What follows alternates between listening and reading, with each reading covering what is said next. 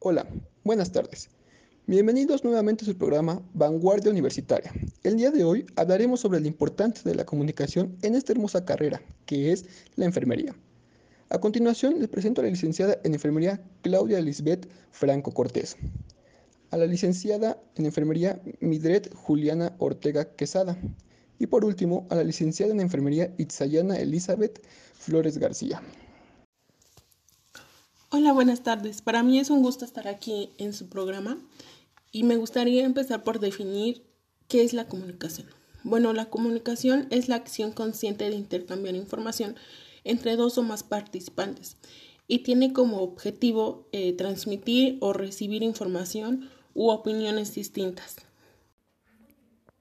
Claro, Clau, retroalimentando tu comentario, la base de una relación de empatía es desarrollar una buena comunicación con los pacientes. Por tanto, conviene que nosotros como enfermeras conozcamos los principios básicos de la comunicación y los apliquemos en nuestra relación con el paciente. Concuerdo con ustedes, toda comunicación requiere dos protagonistas, emisor y receptor. Ambos tienen la misma importancia para que la comunicación sea posible y para que se consigan los resultados previstos. Las claves del éxito de la comunicación son, el intercambio de ideas y sentimientos, ya sea a través de las palabras o de los gestos. Gracias por tu aportación. Ahora entiendo la importancia que tiene la comunicación en esta área de trabajo. Pero a mí me gustaría preguntarte, licenciada Itzayana, ¿considera que es importante emplear la comunicación en su día a día siendo enfermera? Pues las enfermeras se enfrentan diariamente a situaciones estresantes, muchas veces incluso a la muerte de sus pacientes.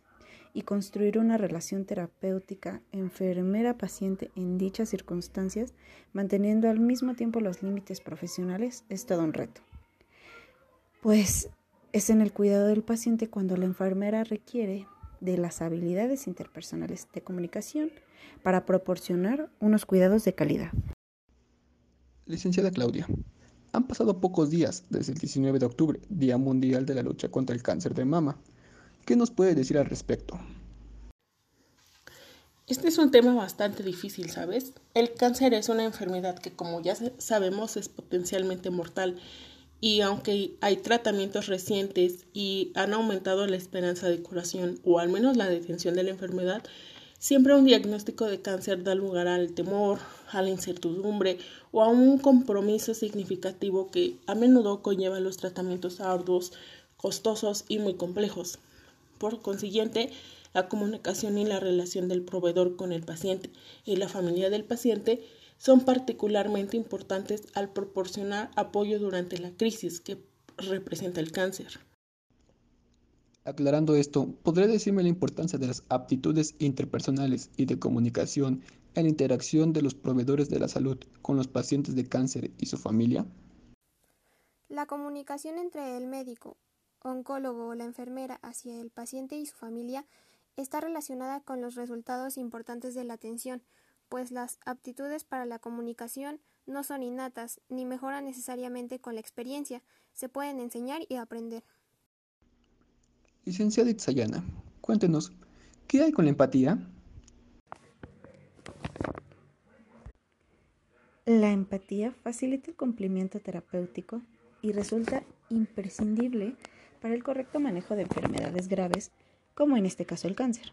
Cuando se produce una relación empática, tanto la paciente como sus familiares se sienten más confiados en la relación con su médico y con las enfermeras, y se ven más motivados para hacer frente a su enfermedad y a los tratamientos que conllevan, y que en caso de las enfermedades oncológicas suele ser muy duro.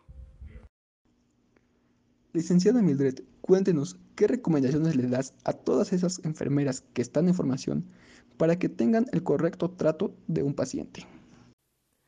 Creo que esto es algo que todo el mundo debe saber, pero ya que lo mencionas, es muy importante recalcarlo, pues algunos puntos son ser educada y respetuosa en todo momento, aparte de mostrar amabilidad hacia el paciente y preparar el escenario para que propicie una comunicación empática. Para ello es adecuado que la relación enfermera-paciente se lleve a cabo en un lugar tranquilo, con privacidad, confort y sin prisas. Compartir información con la paciente y hacerle partícipe del proceso de tratamiento de su enfermedad también es un punto importante. Licenciada Claudia, ¿qué situaciones se deben evitar? Son infinitas las situaciones, pero me gustaría destacar algunas. No tratar a la paciente como un objeto médico o no dejarse llevar por el sentimentalismo, creo que es algo importante dentro de nuestra área. No caer en situaciones moralizantes ni paternalistas porque la empatía no conlleva a juzgar a la paciente y sus actitudes morales, pero sobre todo no agobiar a la paciente con un exceso de datos, sobre todo en las situaciones en las que éstas aún no han tenido tiempo para asumir su enfermedad. Pues muchísimas gracias por sus excelentes aportaciones, licenciadas. Espero contar de nuevo con su participación y recuerden, tener una actitud positiva, ser sinceros, hay que transmitir esperanzas, pero siempre siendo realistas. No evitar responder a las preguntas planteadas por el paciente. Mantener siempre una actitud de escucha activa. Eso fue todo por hoy. Que tengan un excelente día. Este fue su canal de radio favorito, Vanguardia Universitaria.